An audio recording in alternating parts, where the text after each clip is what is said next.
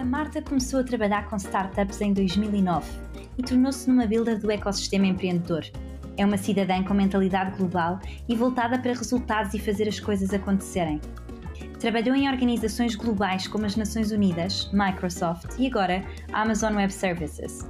E viveu em quatro países diferentes: Índia, Estados Unidos, Bélgica e Hungria ex-empreendedora e sempre uma empreendedora no coração, expandiu três projetos para Portugal e trabalhou em startups como a Uniplaces e organizações que fomentam o empreendedorismo nacional, como a BTI e a Startup Portugal.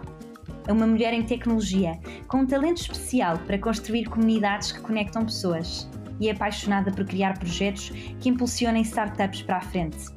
É ainda apaixonada por mentorar e gosta de partilhar os seus conhecimentos profissionais e de vida com as gerações futuras, de forma a ajudá-los a ver que errar faz parte do caminho. Alguns dos seus valores pessoais são a bondade, empatia, vulnerabilidade e resiliência. E as suas palavras preferidas? Empowerment e joy. 1.0 2.0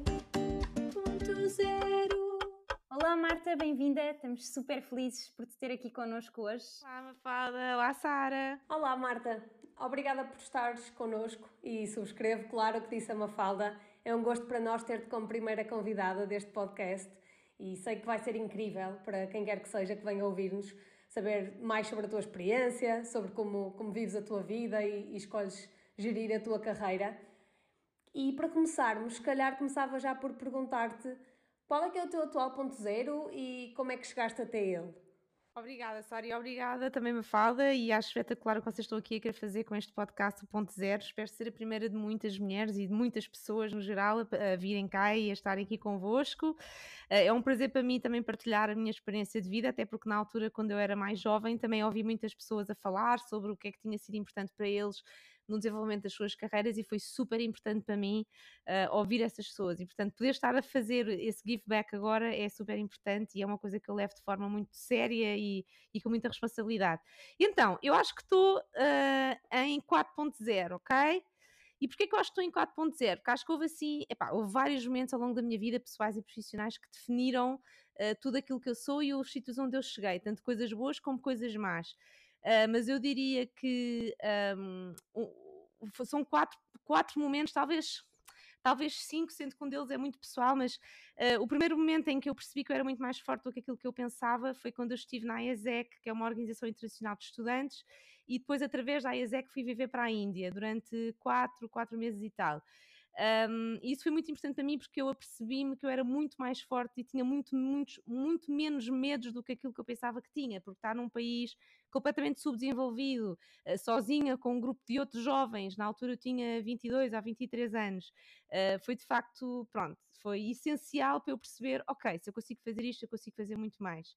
Uh, outro momento que eu acho que foi um, importante, um ponto de viragem muito importante para mim, pronto, foi uma coisa um bocadinho mais triste que aconteceu na minha vida, mas foi quando eu perdi o meu pai, há cerca de 12 anos atrás, de uma forma muito repentina, uh, e não estava nada à espera. E isso foi, no fundo, importante para mim, porque todos os momentos bons e maus trazem aprendizagens. Foi importante para mim porque foi quando eu uh, consegui soltar-me e, uh, no fundo, voar e acreditar que eu consigo ir para a frente e ultrapassar uma situação super difícil. E foi quando eu decidi, decidi ir para fora. Eu decidi ir para fora porque me estava a custar um bocado o estar cá e, e apesar de às vezes dizerem não vais para fora para não fugir das coisas que, que te magoam cá, um, não é? Tens que encará-las. A verdade é que foi esse o grande motivo que me levou, mesmo eu já tendo estado na Índia antes disso, porque eu fui para a Índia antes dele falecer, uh, mas eu depois estava decidida, ah, não, eu agora vou ficar em Portugal. E o facto disso ter acontecido fez com que me impulsionasse a ir para fora até porque ele era uma pessoa muito ambiciosa e que me empurrava muito para a frente e, e eu achei que também era isso que ele queria que eu fizesse. E logo a seguir a isso, eh, eu, portanto, foi o ponto 3, um, foi quando eu estive nas Nações Unidas em Nova York, ok?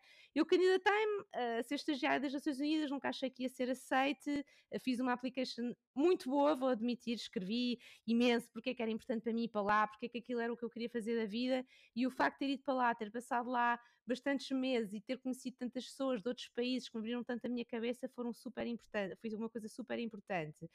Um, depois, outra coisa muito importante foi quando eu estive na BetaI, portanto, foi quando eu entrei na BetaI, ok? Que é uma incubadora slash aceleradora, hoje em dia é mais quase que um programa, uma empresa que, que, no fundo desenvolve programas de inovação para grandes, para grandes enterprises, mas na altura era uma, uma aceleradora, incubadora de, de empresas. Foi quando eu entrei para lá. Porquê? Porque eu tinha fugido um bocadinho ao mundo das startups durante ali uns anos e quando fui a uma entrevista com o Ricardo Marvão da BTI, ele viu em mim todo o potencial de eu voltar a entrar neste mundo das startups e disse, Marta, tipo, tu tens que vir para aqui, tu vais ser incrível, e foi graças ao Ricardo e graças à oportunidade que ele, que ele me deu e ter acreditado tanto em mim, uh, que eu voltei a ir para o mundo das startups. E diria que o 5.0, então ao início eu disse que era 4.0, mas na verdade é 5.0, foi quando entrei na AWS, não é? Isso fez, fez quer dizer, foi o que acelerou mais a minha carreira até agora. Eu acho que até agora, até entrar na AWS, eu tinha estado em várias situações que me tinham mini acelerado, vá, tipo mini aceleradores, mas foi na AWS que eu de facto percebi todo o meu potencial, tudo aquilo que eu, que eu posso fazer, tudo aquilo que eu posso atingir. Um, e pronto, e montes de outras situações, mas acho que diria que assim as maiores cinco, os, as cinco assim grandes que me empurraram imenso para a frente foram essas. Boa, obrigada Marta por esta partilha e, e este contexto que no, no fundo dizem já tanto sobre a pessoa e, e a profissional que tu és. Até porque, na verdade, precisamente pelos exemplos que, que deste, estas duas realidades acabam por ser sempre um bocadinho indissociáveis, não é? Um dos teus pontos zero ter sido um acontecimento tão pessoal e ter-te impulsionado dessa forma a nível profissional é muito ilustrativo disso mesmo, na minha opinião. E, mais uma vez, obrigada por partilhares. Vamos também já ao tema do empreendedorismo e explorar melhor como é que este universo das startups te tocou e como é que depois acabaste por nunca mais afastar-te dele. Mas antes disso, eu, queria fazer-te uma outra pergunta, uh, aqui em follow-up daquilo que descreveste, que é, foi sempre assim tão fácil para ti admitir que, que a tua application foi boa? Falares tão abertamente do, do que fazes bem? Ou, ou isto é um processo em que ainda estás a trabalhar? Boa pergunta, e epá, eu acho que isso é um processo em que nós estamos sempre a trabalhar. Repara, eu agora consigo ser muito mais minha amiga e, e dizer a mim própria, tipo, boa, tu conseguiste, estiveste bem, foi bom.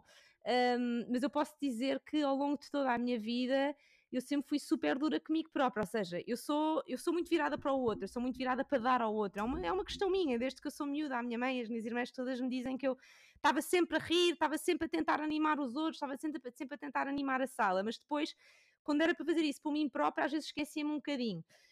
Um, portanto, eu acho que realmente é uma coisa que se pratica, mas posso dizer que com o tempo e também com as pessoas me dizerem, Marta, olha para ti, uh, cuida também de ti, um, vê também aquilo que tu fizeste bom, também me ajudou. Ou seja, eu não cheguei lá sozinha. Hoje em dia, se consigo dizer, olha, eu naquela altura que me candidatei para as Nações Unidas, fiz uma grande application, é porque de facto uh, tem sido um trabalho interior muito grande no sentido de ver aquilo que eu tenho de bom e que eu faço bem, que é cheio de erros às vezes, mas que vale o que vale e vale na mesma, não é? E o importante às vezes é fazer e ter a coragem de ir em frente e de fazer, coisa que nem toda a gente tem, é uma coisa que nós temos que ter noção, nem toda a gente tem a coragem de mesmo com medo se atirar para a frente. E obrigada por, por partilhares, porque eu acho que, esse, que esses receios, e muitas vezes nós temos muito medo de admitir as coisas que nos assustam e, e, de fazer esse trabalho, de nos ajudarmos a nós próprios a, ultrapassar os desafios, é, é, de facto um ponto zero contínuo, é alguém que estamos sempre a trabalhar. Um, e tens tido um percurso uh, espetacular e, portanto, quer na área de empreendedorismo e apesar de estares a trabalhar um, com projetos internacionais, de facto decidiste voltar e construir a tua carreira em Portugal. Existe muito este, este mito, uh, o, teu percurso contraria muito o mito que é preciso sairmos de Portugal para sermos bem-sucedidos. E, portanto, conta-nos mais dessa aventura. Portanto, estiveste uh, fora e decidiste construir a tua carreira e este momento de aceleração uh, na AWS está a passar-se em Portugal. Conta-nos mais dessa aventura e porque é que decidiste ficar em Portugal.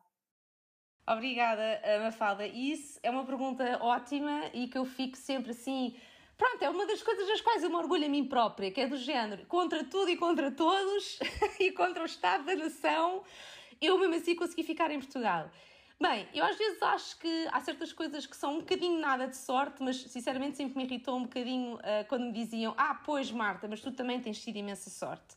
É verdade que eu acho que a sorte também faz parte da vida, inevitavelmente, uh, mas o que eu tive não foi sorte, o que eu tive foi de facto uh, muita vontade de ficar no meu país e muito e disse que sim a muitas coisas antes de saber se as conseguia fazer, ok? E o Richard Branson diz uma coisa que eu admiro imenso, que é first say yes and then learn how to do it. Uh, e ele é o mais pró disso, não é?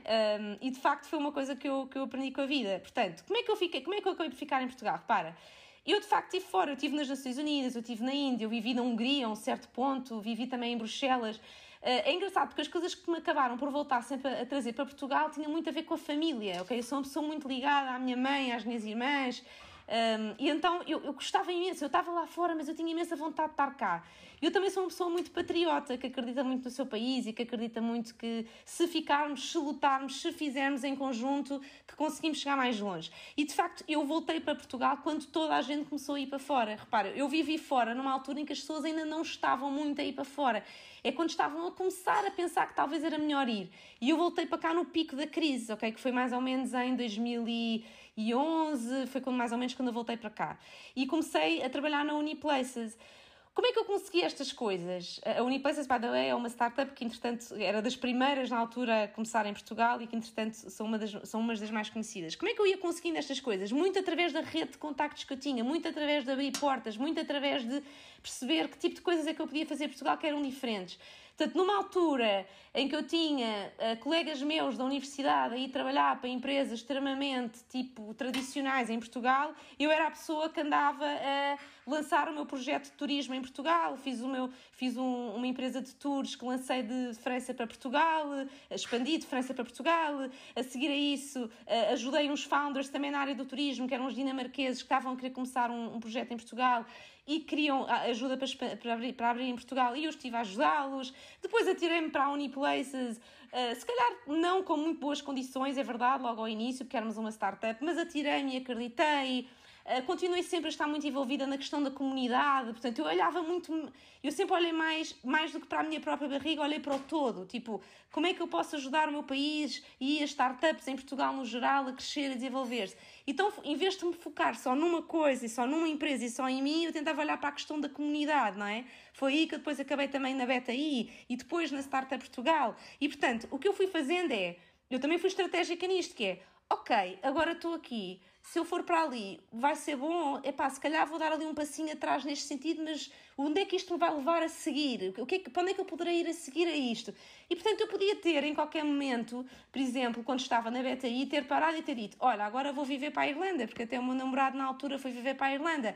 Vou parar, ele foi para lá, eu posso também encontrar uma empresa, um lugar numa Big Tech e posso ir para lá. Agora, eu, eu aguentava sempre mais um bocadinho, tipo, não, espera, deixa-me ver o que é que eu consigo fazer mais aqui, de que forma é que eu consigo contribuir mais para esta comunidade de startups, de que forma é que eu consigo conhecer mais esta e aquela pessoa, que mais é que eu posso fazer aqui no meu país de forma a tentando, a ir te, tentando montar aqui uma base, tipo uma mistura do meu bolo, entre aspas, para que depois no fim seja um bolo suficientemente bom para, para quando estas big techs estiverem com mais posições em Portugal, eu estar mesmo no ponto de me apanharem. Pá, e foi o que aconteceu com a AWS, não é? Repara, eu comecei a conviver com pessoas da AWS eh, quando eu estava na BTI.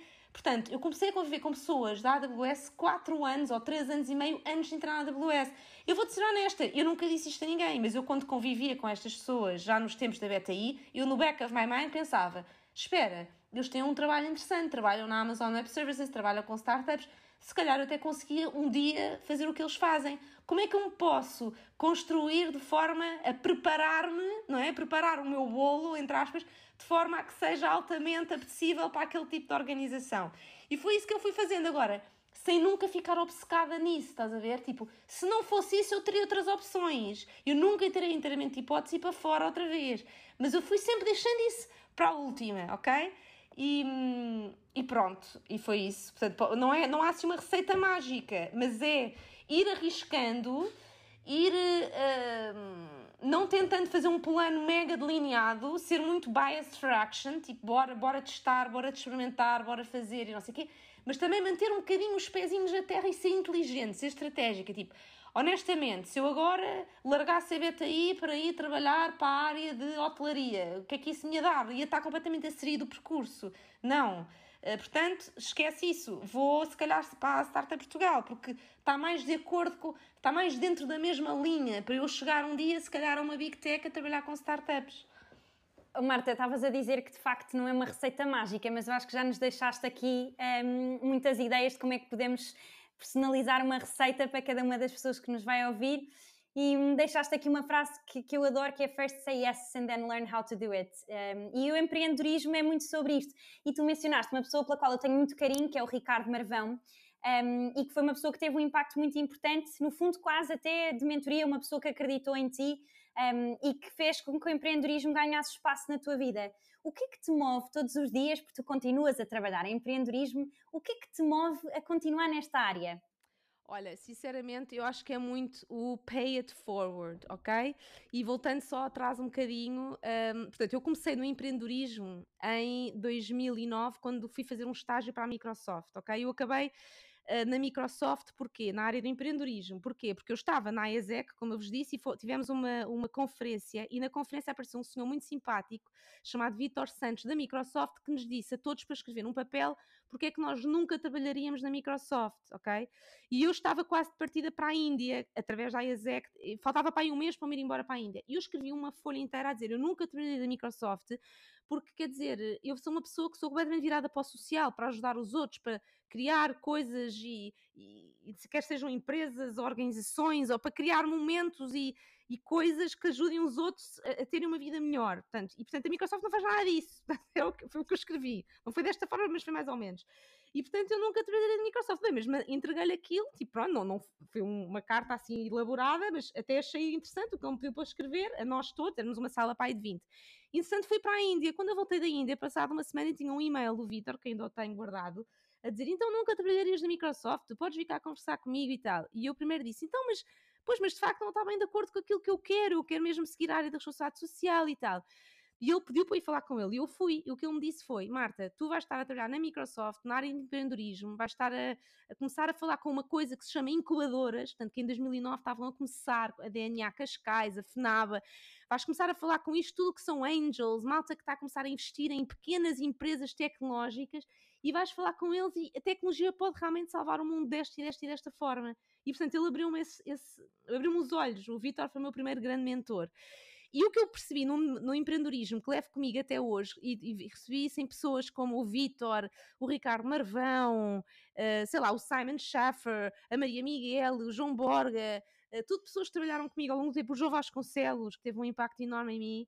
Um, e Miguel Fontes também, bem, agora podia continuar por aqui adiante, mas são tudo pessoas que acreditam que o empreendedorismo serve para duas coisas. Primeiro, para avançar o nosso país, uh, para criar oportunidades económicas para o nosso país, para dar mais oportunidades a jovens a não terem que ir para fora, para criar empresas que são sustentáveis em Portugal e que depois podem receber investimento internacional, uh, mas receber esse investimento de forma a que consigam também atrair esses investidores para Portugal. Portanto, não é só trabalhar Portugal por si, não é? Nós somos um país em que está muito virado lá para fora e que atrai os investidores lá de fora para cá. Portanto, nós estamos sempre a, a multiplicar. Nós somos Portugal, eu acho que é um multiplier, não é? Nós não, viramos, não estamos só virados para dentro.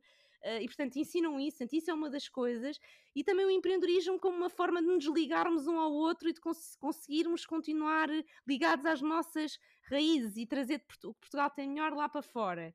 E portanto, para mim, o empreendedorismo e ajudar startups a desenvolver-se epá, é estar a criar the next big thing. Eu às vezes paro e penso, bolas, eu quando for avó, um dia vão ter os meus netos a dizer, mas avó, tipo, tu trabalhaste tipo, no início da tecnologia, de aquela empresa que hoje em dia é XPTO, uh, tu tiveste, tu ajudaste os founders em 2021 com créditos ou com apoio a como é que a AWS pode ajudar estes founders com machine learning ou nós, temos, nós não temos noção, nós estamos no início de uma coisa que vai fazer história. E se eu puder fazer parte dessa história e melhorar o mundo de alguma forma, daí eu ser tão, ser tão passionate tudo o que sejam startups na área de healthcare, por exemplo, um, pronto, acho espetacular. Acho que é a única coisa que eu sei fazer da minha vida é trabalhar com startups, sinceramente. eu, eu adoro que expliques esta ligação entre o impacto social e este mundo das startups, porque também foi esta tua visão que me ajudou a mim própria a construir esta ponte. Nós acabamos por ter aqui algumas semelhanças no nosso percurso, porque tu estiveste nas Nações Unidas e eu na Comissão Europeia.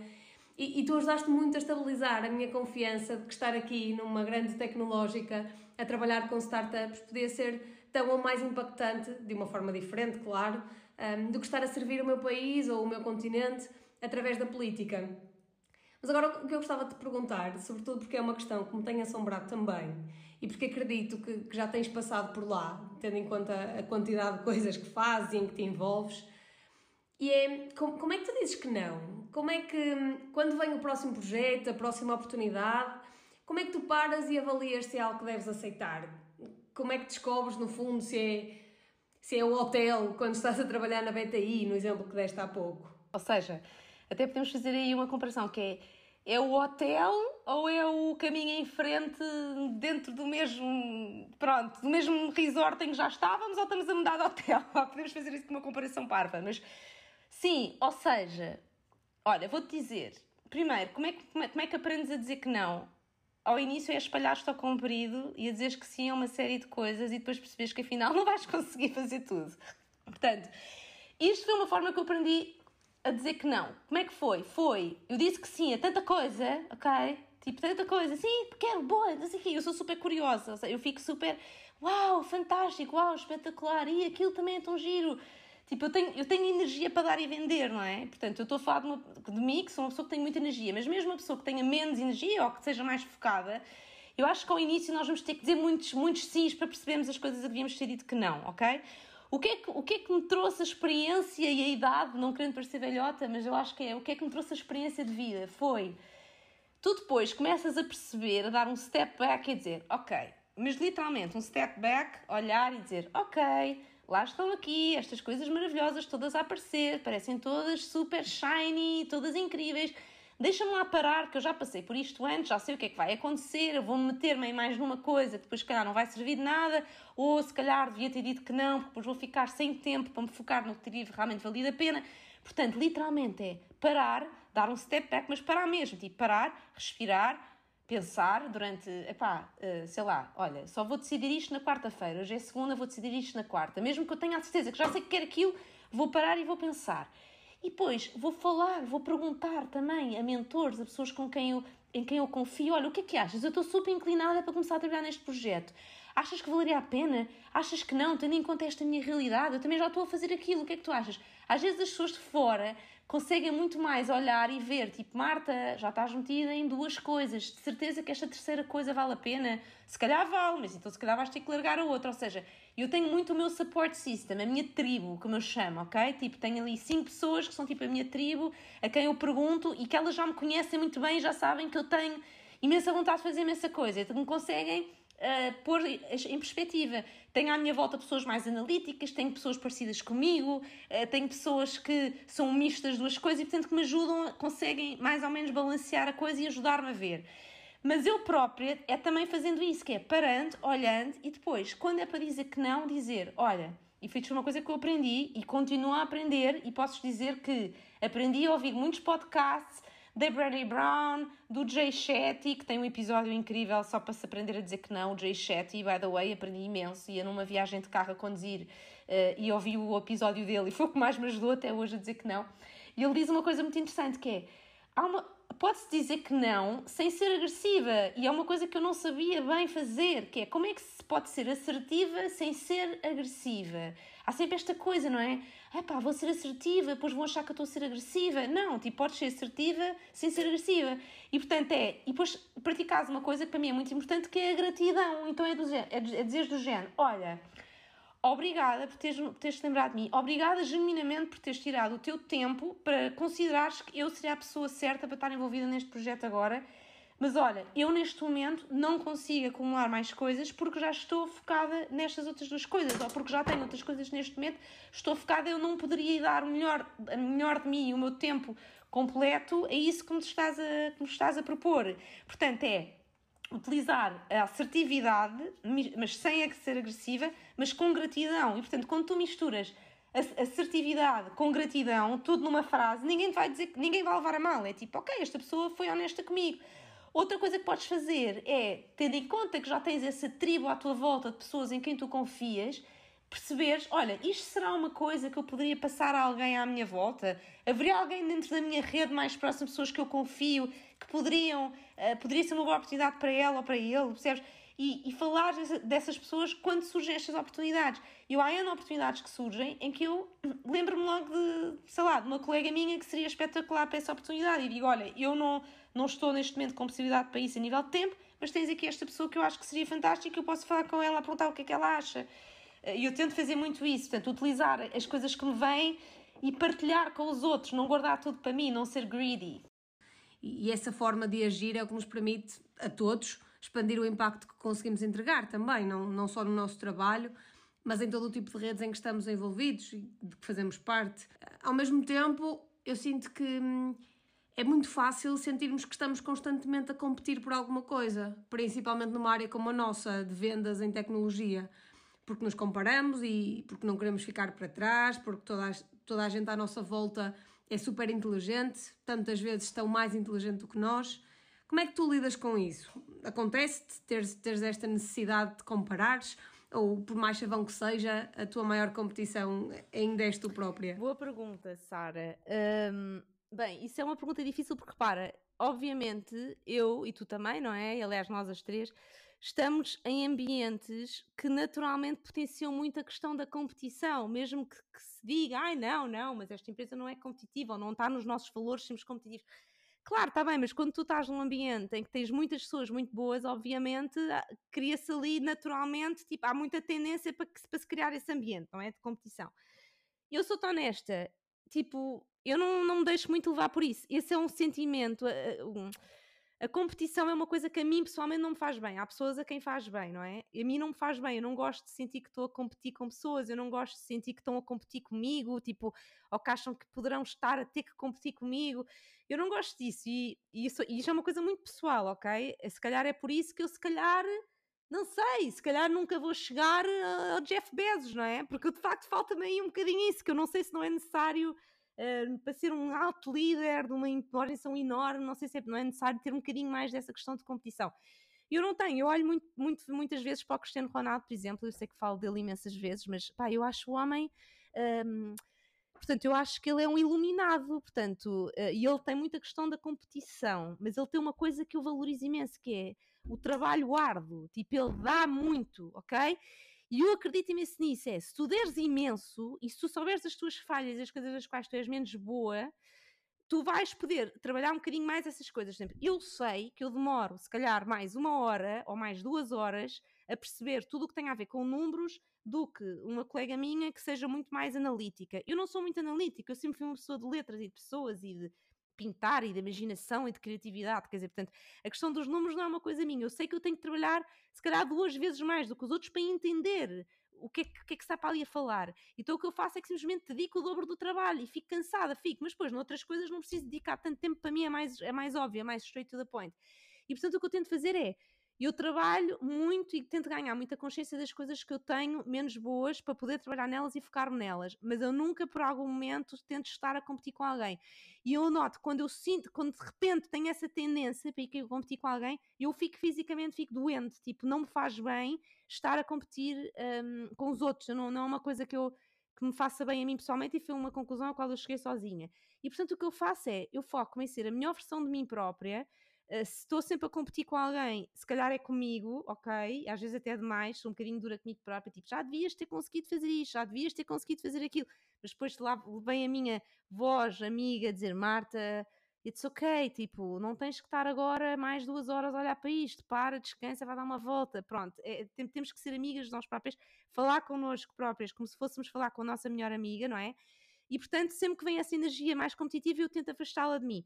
E simplesmente me foco em, ok, tenho que melhorar aqui, claramente. Eu reparei que aquela pessoa é muito boa na parte analítica, fiquei um bocadinho insegura porque percebi que ela é muito melhor do que eu naquilo, mas eu não me estou a comparar a ela, eu estou a pensar, se eu notei que ela é muito melhor naquilo e se me incomodou eu não ser, se calhar é porque eu tenho que trabalhar um bocadinho mais em, em, em tentar melhorar aquilo ao mesmo tempo que aceito que eu nunca vou ser mega analítica e que eu tenho coisas que ela não tem, percebes? E portanto é muito esta visão mais holística das coisas. Eu tenho uma visão muito holística das coisas e nunca estou nada obcecada em subir, ok? E já me foi dito por um manager meu um, que uma das razões pelos quais, pelas quais ele me promoveu ou que sentiu mais vontade de me promover foi por perceber que eu não estava constantemente obcecada a falar em ser promovida. Tipo, eu estava só obcecada em fazer o meu trabalho bem feito. E nunca falava de mas eu quero ser promovida, mas eu quero ser promovida, percebes? Eu não, eu não falo de eu quero ser promovida, é eu digo, olha, gostava muito, isto é o meu career path, isto é onde eu gostava de chegar, estou a ver isto e este caminho e tal, mas não, não empurro as pessoas para olhem para mim, promovam-me, estás a ver? Eu não sou muito assim, portanto, não diria que que, eu sou muito competitiva, de facto não é assim uma coisa que eu tenho muito em mim, sinceramente. Marta, esse, esse insight é, é, realmente muito relevante e especial para nós que trabalhamos as três em tech companies e como a Sara mencionou, que são empresas extremamente competitivas, mas acho que muitas pessoas se podem rever em, em vários parâmetros da sua vida seja no tema, seja, pessoas que trabalham em tech companies como nós, como universidades competitivas, como desporto de alta competição. Nós temos sempre uma meta que queremos atingir e muitas vezes comparamos com as pessoas que estão à nossa volta e esse, esse learning que tu partilhaste, que é termos que ter esta competição um, connosco próprias, de facto, é muito importante para nos sentirmos confortáveis na nossa própria pele e para sermos bem-sucedidas, seja no ambiente profissional como pessoal. Deste aqui vários conselhos e várias dicas um, que eu acho que eu própria e tenho a certeza que a Sara também vamos aplicar na, na, nossa vida pessoal e profissional. Mas fazendo aqui, um, dando um passo atrás, o que é que tu dirias um, à Marta quando a Marta começou a sua carreira? Ou seja, a Marta antes da ISEC, se pudesses dizer-lhe alguma coisa e no fundo também às pessoas que podem estar a ouvir-nos e começar a sua carreira ou a pensar qual é que vai ser o próximo ponto zero delas, o que é que tu lhes dirias à Marta que começou? Sinceramente, o que eu diria à Marta que começou é não tentes meter tudo em gavetas, tipo, em, em ficar já a dizer, portanto, eu vou ser isto. Por exemplo, eu tirei o curso de comunicação social e eu ali a um certo ponto achei, pronto, eu vou ser jornalista, então só, encontra, só procurava trabalhos, ia para a SIC.pt, para a TVI, para a RTP, procurar trabalhos, mas gente, porque pronto, porque foi o curso que eu estava a tirar e portanto era aquilo que eu tinha que fazer, não é? Portanto eu nem sequer parava para pensar, mas é isto que eu gosto de fazer.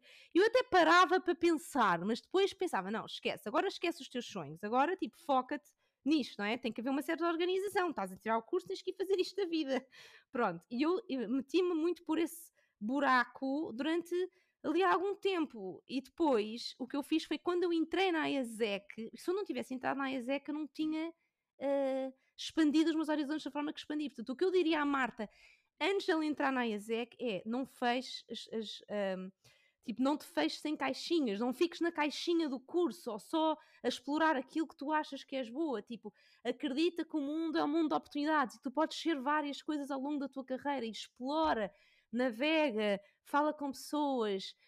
Um, eu acho que era isso que eu, que eu, diria. Se eu agora eu falo às vezes com estudantes da universidade e isso, eu digo-lhes muito tipo: não se fechem só naquela nessa bolha que vocês meteram na cabeça que é isso que vocês são bons a fazer. Tipo, explorem, vão fazer outras coisas. Tipo, no verão, quando têm tempo, vão fazer um estágio numa coisa completamente diferente. Um, eu acho que isso é uma coisa extremamente importante. E foi isso que me levou também depois a ter a minha própria empresa em Portugal, aquela empresa que eu vos falei de turismo um, e outras coisas. Quer dizer, eu enquanto estava a estudar, eu fui trabalhando sempre. Eu nunca fui uma pessoa que só estudei, eu nunca gostava muito de estudar, eu nunca fui aquela pessoa que adorava estudar, era muito mais de trabalhar e eu julgava-me imenso por isso. Tipo, pá, estou a trabalhar para ganhar dinheiro, eu devia estar a, a estudar para ser melhor estudante. Eu acabei o curso com uma média de 12, num curso que honestamente não é assim tão difícil, que era comunicação social. Um, pronto, ou seja, pelo menos não tinha matemáticas e etc. Uh, ah, não acabei tipo com uma grande média, porque eu nunca fui aquela pessoa que adorava estudar, eu, era, eu gostava de fazer coisas acontecer e, e eu julgava-me imenso por isso. E quando eu chumbei no 12 ano a matemática e sabem, aqueles olhares da família, tipo, agora chumbou o ano e agora ela chumbou o ano e agora o que é que vai ser desta, desta jovem? e eu fui trabalhar para a TMN na altura que agora é a Mel e fui, fui pagar a repetição do meu próprio 12 ano. Portanto, eu chumbei no 12 ano, meu pai ficou super zangado comigo. Eu fiquei tão zangada por ele ficar zangado comigo que eu fui trabalhar para a Mel agora, que era até a minha na altura, como operadora de call center, ok? Eu ia todos os dias ali para os Anjos. Repara, eu era uma miúda que tinha, andava na, tinha, tinha andado nos salesianos e antes disso andei numa escola inglesa, que os meus pais sempre tinham aquela coisa de nós temos que ser bilíngues e de repente fui para um call center com pessoas que, pá, que eram de um estrato social bastante diferente do meu, ok? E eu fiz muito bons amigos lá, aprendi imenso com eles o que é que é passar, tipo, dificuldades à série. Isso os meus pais sempre me tentaram mostrar, graças a Deus, que eu sou pequenina. Um, uh, ah, o, que é, o que é que era viver com dificuldades, mas um, fui para a TMN, fui ser operadora, fui a melhor operadora de call center, porque diziam que eu tinha imenso jeito para ouvir o cliente e para perceber o que é que o cliente estava a, fazer, estava, estava a dizer. Portanto, eu estive lá um ano, consegui ser a melhor operadora e estudando ao mesmo tempo à noite, ok? Porque eu fui fazer o recorrente para, para que era uma coisa na altura para repetir o 12 ano. Um, e, na, altura eu estava cheia de vergonha porque tinha chumbado o ano e já estavam todos no primeiro ano de faculdade e eu tinha chumbado a matemática. Uh, e portanto, o que eu diria à Marta dessa altura é: não te feches em caixas, não penses só porque isto está a acontecer que é o fim do mundo e que só vais fazer isto da vida e que vais ficar como operadora de call center ou que vais para a comunicação social e depois vais ter que ser jornalista. Não, tipo, não tens que ser nada, tu podes ser o que tu quiseres, basta meteres a cabeça nisso, expandir os teus horizontes, teres coragem, mesmo quando tens vergonha, pá, ires falar com aquela pessoa. Eu tive mesmo para não ir à entrevista com o Ricardo Narvão porque estava a chover e eu estava com vergonha uh, de lá ir ter com ele naquele dia, porque estava a ter um dia mau. E foi o meu namorado que me disse: Marta, vai. Portanto, tipo, say yes first, estás a ver? And then learn how to do it. E de 100 reuniões que vais ter, deve haver uma que vai, que vai mesmo definir o teu futuro. E eu tive várias umas dessas reuniões. Em 100 ou 200, houve aquelas 4 ou 5 que definiram a minha, a minha vida e o meu futuro. Um, e pronto. E o que eu quero ser agora é ser uma líder que uh, é inclusiva, que, que é inclusiva de todos, que que tenta ser holística, que tenta aceitar as, formas, as várias formas como as pessoas são e tentar não meter muita competitividade nisso. É que vimos cada um como somos inteiros e juntos caminhamos para, para algum para um lugar melhor e para, para avançar com as organizações para a frente de uma forma sustentável. Isso é incrível, Marta, e muito inspirador. Acho que vamos sair daqui com a mesma vontade que estavas a falar, que é fazer acontecer. Um, nós temos uma última pergunta para ti. Obrigada por teres sido tão honesta. Acho que conseguiste juntar duas coisas de que falaste, que é assertividade e gratidão. Tudo uh, neste, neste tempo que partilhámos as três. E a nossa última pergunta para ti é: de facto, estavas a falar sobre esse tema de, de, estarmos em gavetas. E muitas vezes, para sairmos das nossas gavetas, precisamos de alguma pessoa que nos inspira a sair da gaveta. Tenho a certeza que inspirarás muitas pessoas a sair das suas caixas, gavetas, o que acharem mas quem foi esse, se pudesses pensar no nome de uma pessoa que te inspirou, esse mentor ou mentora a que te influenciaram no teu caminho, quem seria essa pessoa que te influenciou mais no teu percurso até hoje? E pá, essa pergunta é tão difícil, meu Deus. Enquanto pensas na resposta, deixa-me acrescentar aqui uma parte à pergunta, porque tem a ver com isto e, e eu acho que tens uma perspectiva muito relevante sobre este tema. Esta ideia de mentoria, de pensar a carreira, de desenvolver capacidades através dos outros, eu sinto que é muitas vezes associada a uma fase mais inicial, mais esta fase em que eu e a Mafala estamos. E eu sei que não é assim que tu o vês. Sei que, que, que apesar de seres mentora de vários jovens, e eu incluída, tu continuas a procurar muito esta mentoria para ti. E acho que se pudesses partilhar, para além da pessoa que te marcou particularmente nesse sentido, Uh, também a tua visão sobre, sobre isto, sobre a importância que a mentoria continua a ter para ti, acho que seria incrível. Então, olha, se calhar vou começar com essa última pergunta e depois vou-te dizer quem é que. Porque há várias pessoas que foram muito importantes para mim, mas acho que há sim uma pessoa que, de facto, desde que eu sou miúda, que me, que me inspirou imenso. Mas. Um, então, porquê que a mentoria, porquê que eu acho que a mentoria é uma coisa tão importante e porquê que eu procuro a mentoria? Primeiro, eu dou mentoria porque eu tenho este grande sentimento de pay, for, pay it forward, ok? Ou seja, aquilo que me, der, que me deram a mim, eu podia ter pago de volta. Tipo, as pessoas que me inspiraram a mim, eu podia ter dito: olha, obrigada, toma, agora toma isto de volta para ti. Obrigada, toma lá um presente de Natal, ou toma um whatever, ou olha, uh, o que for, não é? Mas o que eu tento fazer é, eu vou agradecer aos meus mentores, às pessoas que me deram a mim, de que forma? Da melhor forma possível, que é dar para a frente a outras pessoas, não é? Um, e o que eu aprendo mais na mentoria, eu, a razão pelo qual eu continuo a procurar muita mentoria, e eu posso dizer que eu às vezes, ou sou, eu tenho 36 anos e estou na AWS e sou líder de um programa em EMEA e tudo isso. Eu às vezes tenho imensa vergonha de fazer reach out a pessoas, tipo, mas porquê é que aquela pessoa haveria de querer falar comigo? O que é que eu lhe vou perguntar? E não sei o quê. Isto é um bocado tonto, mas é verdade. E eu tenho assim mentores e pessoas com quem vou falando, mas eu estou sempre muito naquela coisa do ai, eu não quero estar a fazer esta pessoa agora, coitada, estarem a perder tempo a falar comigo e tal. E tenho muito esta coisa. E foi uma pessoa que me inspirou imenso a eu não ter tanto essa vergonha, foi o meu namorado, que é o Miguel. Porque o Miguel, eu vi o Miguel de vez em quando, tipo, oh Miguel, o que, é estás a fazer nesta coisa da pandemia? Pronto, ele estava lá nas escolas dele do trabalho, e depois de repente eu ouvi-o a ter umas conversas super interessantes. Eu, mas tu falas com quem sobre essas coisas? Ele, com os meus mentores. Mas quantos mentores é que tu tens? Ele, Vários.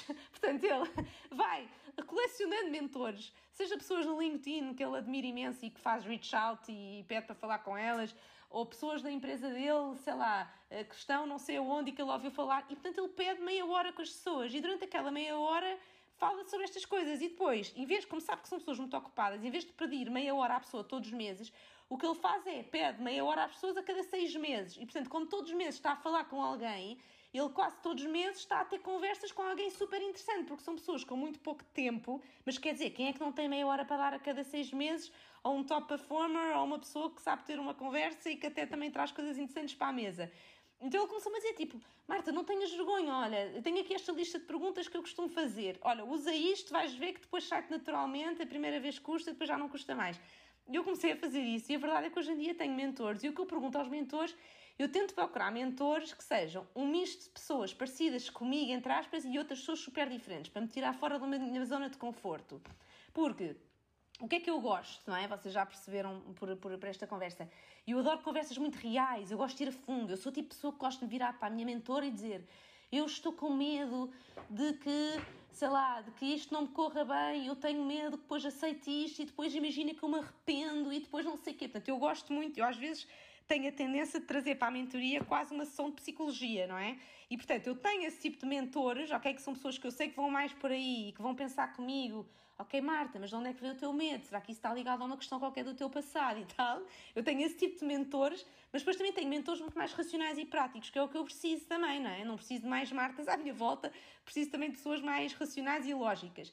E portanto também vou buscar esse tipo de mentores e essas pessoas ajudam-me a pensar de uma forma mais racional na coisa e, e, a tentar meter um bocadinho menos de emoção e a tentar chegar mais rápido a conclusões, portanto, e largar o medo, largar o receio e encarar as coisas mais de frente.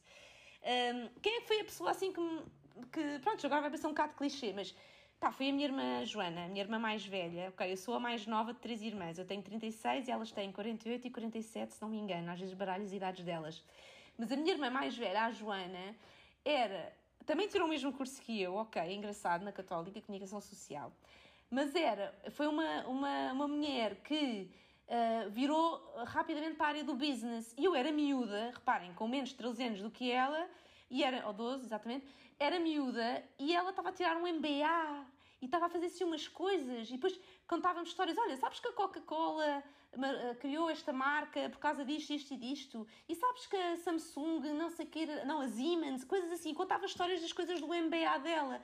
E eu achava muita graça como é que ela tinha tirado um curso não tinha nada a ver com isso, mas depois tinha entrado pela área das empresas. E ela era uma mulher muito, e é uma mulher um, muito focada, tipo, muito welcoming, muito simpática, pessoas e tudo bem, mas depois também conseguia ser muito focada e ir em frente com aquilo que ela acreditava. Foi trabalhar para uma grande empresa, era uma executiva com 27 anos, andava já a viajar pelo mundo, naquela altura, a trabalhar numa empresa de jatos privados e conheceu o Richard Branson, por exemplo, e uma série de outras pessoas, porque uh, era diretora de Customer Success de uma empresa de jatos privados em Portugal, que era a NetJet. E então, tipo, eu olhar para ela e a vê-la a fazer aquilo tudo, tipo, para mim foi uma inspiração. Portanto, a minha irmã Joana foi assim uma pessoa que me inspirou imenso, porque ela acho que não tem noção, mas eu olhava para ela e eu pensava, se ela é capaz, eu também sou. Portanto, foi mesmo a pessoa que me empurrou imenso, que me fez sonhar sobre estas coisas muito cedo. Tipo, eu com 13 anos e 14 anos eu já sonhava que se calhar um dia podia trabalhar para a Coca-Cola ou para coisas assim. Pronto, eu já pensava nisto por causa das histórias que ela me contava, porque ela partilhava comigo estas coisas. E, e pronto, depois também a minha mãe, porque é uma empreendedora nata desde sempre, e, e pronto, nós somos uma, mulher, uma família de mulheres assim, todas empreendedoras e que andam para a frente com as coisas. Um, portanto, acho que é isso. Desculpem lá se a resposta foi muito longa. Muito, muito obrigada, Marta. Obrigada, gostei imenso. Vocês são espetaculares, gostei imenso e também me diverti imenso. E reparem que estes tipos de situações também é bom para nós pararmos e para nós também pensarmos, não é? E às vezes parar e pensar: uau, as coisas todas que eu já fiz e de forma é que eu posso dar de volta uh, a quem também precisa de ouvir. Um, e portanto é isso, é mantenham-se humildes, mas também, ou seja, eu estou a mandar uma mensagem para o público, mantenham-se humildes, mas também sem uh, desacreditarem, ser humilde não é querer pouco, ok? Ser humilde não é, ah, eu estou a ganhar bem o suficiente, está bom assim, não preciso de mais. Não, é ser-se ambiciosa, mas manter-se a humildade, mas também andar para a frente e lutar com as coisas que nós, que nós, que nós queremos e, e abrir portas e falar com as pessoas que precisamos de falar e bora lá, não é? Mas também manter um bocado os pés na terra e ter noção, tipo, ok, agora já acelerei um bocadinho aqui, agora vou aprender a ficar nesta situação. Pronto, agora vou aprender o que tenho a aprender disto. Agora vá, bora, já está bom, vou para a frente. E é isto, é estando, é estando, estando atenta, mas continuando a navegar. a mensagem certa para terminarmos e deixarmos a quem nos ouviu e está à procura do seu próximo ponto zero, como nós. 1.0, 2.0, 1.0.